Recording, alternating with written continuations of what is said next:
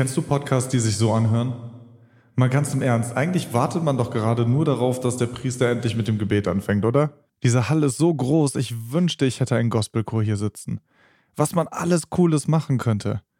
Alles wäre besser, als ein Podcast in diesem Hall aufzunehmen.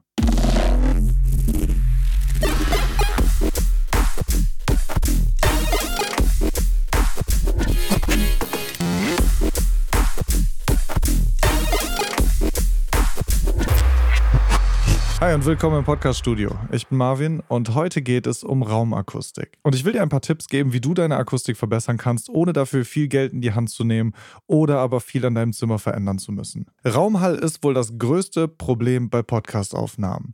Neben schlechtem Equipment natürlich. Aber bevor du hingehst und dir ein besseres Mikrofon kaufst, weil du das Gefühl hast, deine Aufnahmen klingen nicht gut und ein besseres Mikrofon müsste es ja eigentlich besser machen, Guck doch mal, wie viel Hall du eigentlich in deinen Aufnahmen hast. Denn meistens ist Raumhall ein größeres Problem als nicht so gutes Equipment. Eins kurz vorweg, ich werde in dieser Folge die englischen Begriffe Reverb und Delay benutzen. Und das aus dem einfachen Grund, dass in jeder Recording-Software die Plugins Reverb und Delay heißen und nicht wie auf Deutsch Hall und Echo. Und du wirst, wenn du auch zu Recording liest oder wenn du dir Tutorials anguckst oder so, viel häufiger die englischen Begriffe antreffen. Und deswegen sollst du einfach wissen, was die bedeuten. Die deutsche Entsprechung von Reverb ist Nachhall oder Hall und Delay lässt sich in Echo übersetzen. Nun, vielleicht fragst du dich, was ist eigentlich der Unterschied zwischen Hall und Echo? Ich meine, die meisten Menschen erkennen das, wenn man es hört, aber kannst du es auch in Worte fassen? Nun, ein Echo kennst du bestimmt, wenn du schon mal in ein Tunnel reingerufen hast oder unter einer Brücke laut geschrien hast. Ein Echo wirft das zurück, was du gerade gesagt hast. Und wir nehmen das akustisch als ein einzelnes Ereignis wahr. Das heißt, wenn ich rufe Podcast, Podcast, Podcast, Podcast, Podcast, Podcast, dann nehmen wir das als einen einzelnen Akustikeindruck wahr. Reverb dagegen bedeutet Hall, und es ist viel verstreuter.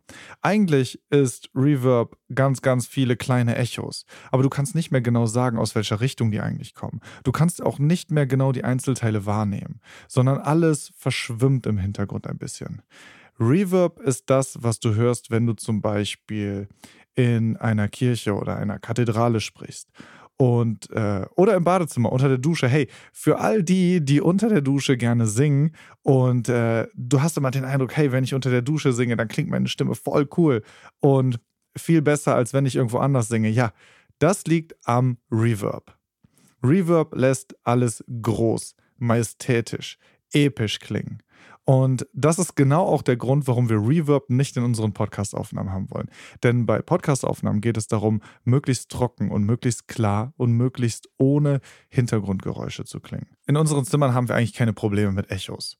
Also wenn du wirklich ein Echo in deinem Zimmer hinbekommst, hey, dann lebst du wahrscheinlich in einer 500 Quadratmeter Lagerhalle und ich beneide dich sehr darum, ehrlich gesagt. Deswegen wollen wir Delays und Echos einmal an die Seite tun und uns damit nicht sehr viel mehr beschäftigen.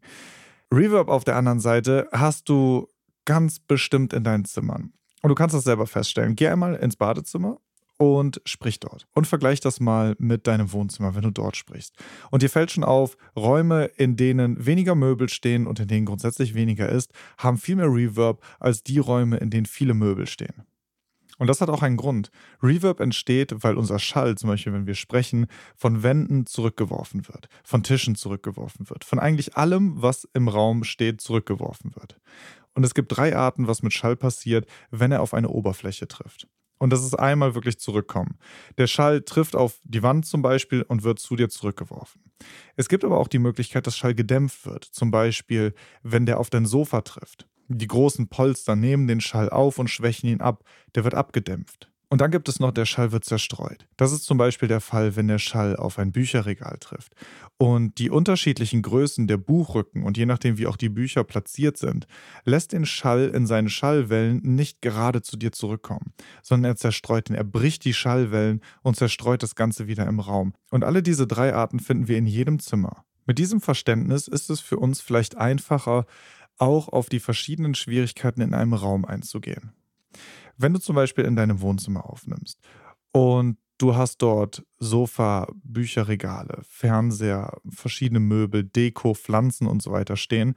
Dann hast du eigentlich schon ziemlich viele Objekte, die Schall erstens zerstreuen und auch abdämpfen. Du hast allerdings auch eine sehr große Decke und wahrscheinlich auch sehr große Wandflächen, die Schall zurückwerfen. Der Schall ist problematisch. Das heißt, in einem Wohnzimmer zum Beispiel wollen wir verhindern, dass Wände, Decken und so weiter zu viel Schall zu uns zurückwerfen. In Büroräumen dagegen hast du oft sehr wenig. Das heißt, sehr wenig, was Schall erstens dämpft und Schall zerstreut. Das heißt, der Hall, den du in einem Büroraum hast, ist sowieso sehr groß. Da geht es dann darum, dass wir möglichst viele Objekte in den Raum reinbekommen, der den Schall erstens bricht und den Schall zweitens auch abdämpft.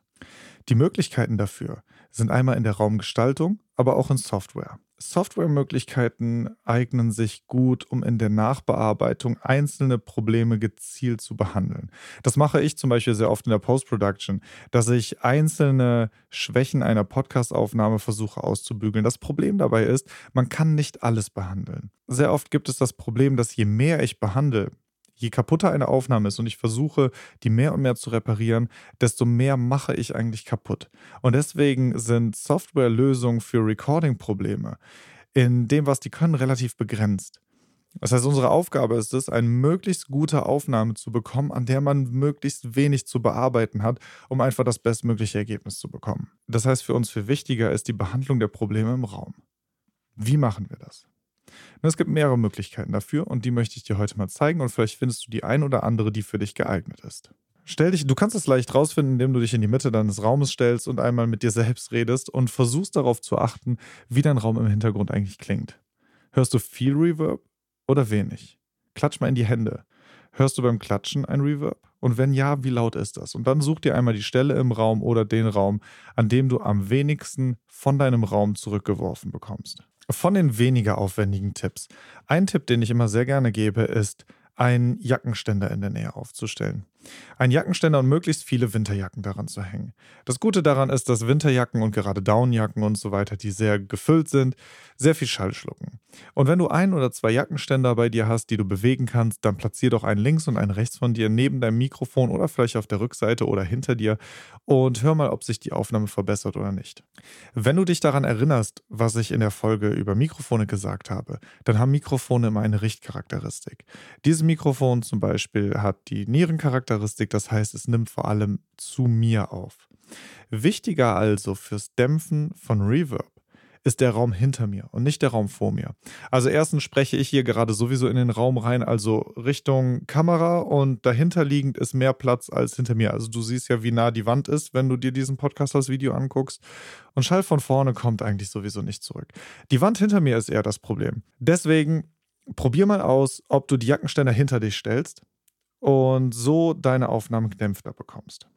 Ein zweiter Tipp, und das habe ich auch schon mal gesehen, ist äh, eine relativ bescheuerte Lösung, die du vielleicht nur umsetzen solltest, wenn äh, nicht gerade jemand mit dir das Zimmer teilt. Und das ist zum Beispiel ins Schlafzimmer gehen, deinen Kleiderschrank zu öffnen, das Mikrofon vor den geöffneten Kleiderschrank zu stellen und in den geöffneten Kleiderschrank hineinzusprechen. Das Ding dabei ist auch äh, das gleiche, was ich eben gesagt habe mit den Jackenständern. Der Schall, wenn du sprichst, wenn er in den Kleiderschrank reingeht, hat er eigentlich kaum noch eine Chance, wieder rauszukommen. Das heißt, er wird sehr gedämpft. Das gleiche ist natürlich, wie wenn du Decken um dich herum ausbreitest oder viele Kissen und so weiter. Alles, was du damit tust, ist eben Oberflächen daran zu hindern, Schall zu dir zurückzuwerfen und dadurch Reverb entstehen zu lassen. Ein Problem dabei ist, und auf das möchte ich dich hinweisen, ist, dass verschiedene Materialien und vor allem die Dicke des Materials darüber entscheidet, welcher, welcher Frequenzbereich eigentlich gedämpft wird mit Decken, mit Teppichen, mit Jacken, mit T-Shirts, mit Kleiderschränken und so weiter, alles, was man so im Raum um sich herum stehen hat, dämpfe ich effektiv eher die Höhen oder die oberen Mitten. Ein weiterer Tipp, den ich schon mal gesehen habe, ist, eine Decke über seinen Kopf zu ziehen, um diese lästige. Soll ich mir jetzt wirklich eine Decke drüber werfen? Natürlich, ne? Okay, lass mich demonstrieren. Okay. Ich sitze jetzt wirklich unter einer Decke. Ich frage mich, wenn jemand diesen Podcast an dieser Stelle sieht und hier einschaltet, der muss mich doch vollkommen für bescheuert halten. Tja, Da siehst du mal, was ich bereit bin zu tun. Naja, jedenfalls, du hörst ja, wie es klingt, wenn ich unter der Decke sitze und spreche. Eigentlich gar nicht so schlimm, weil das Reverb ist tatsächlich komplett verschwunden. Allerdings merkst du vielleicht auch im direkten Vergleich, dass meine Stimme viel geschlossener klingt und vor allem auch ein bisschen gedämpft in den Höhen. Und das liegt tatsächlich daran, dass eben das Material der Decke äh, vor allem den Höhenbereich meiner Stimme abdämpft. Und wenn wir das mal im direkten Vergleich hören und ich die Decke halt runternehme, dann klingt's, dann, dann merkst du auch sofort, dass meine Stimme direkt wieder anders klingt. Mein Gott, bin ich froh, die Decke losgeworden zu sein. Es wird ganz schön warm darunter. Okay, wenn du die Möglichkeit hast, deinen Raum permanent umzugestalten, dann bietet es sich vielleicht noch an, über Akustikvorhänge nachzudenken. Fenster sind auch so eine Sache, also vor allem im Wohnzimmer, wenn du große Fensterseiten hast, die werfen natürlich auch sehr, sehr viel Schall zurück. Wenn du die Möglichkeit hast und du kannst dir Akustikvorhänge aufhängen, ähm, die eventuell in deinen Raum passen. Also es gibt mittlerweile auch welche, die sehen nicht mehr ganz so furchtbar aus. Dann könntest du das machen und die, ähm, und die Vorhänge zuziehen, während du aufnimmst und dann wieder öffnen, wenn du fertig bist. Und das würde auch schon helfen, Raumreflexion wegzunehmen. Es gibt noch einen kleinen Tipp und das ist so ein alter Radiosprecher-Tipp, der früher sehr beliebt bei Radiomoderatoren war. Und das ist in den Tisch vor sich eine sehr dicke Down, schon wieder diese Decke. Weißt du was, ich zeig's dir. Moment. Oh Gott. Was ist das für eine Folge heute? Hi und willkommen im Podcast-Studio der professionellen Show rund um das Thema Podcast. Hi, ich bin Marvin und ich verkaufe auch Decken. Downdecken. Aber mittlerweile verstehst du wahrscheinlich warum.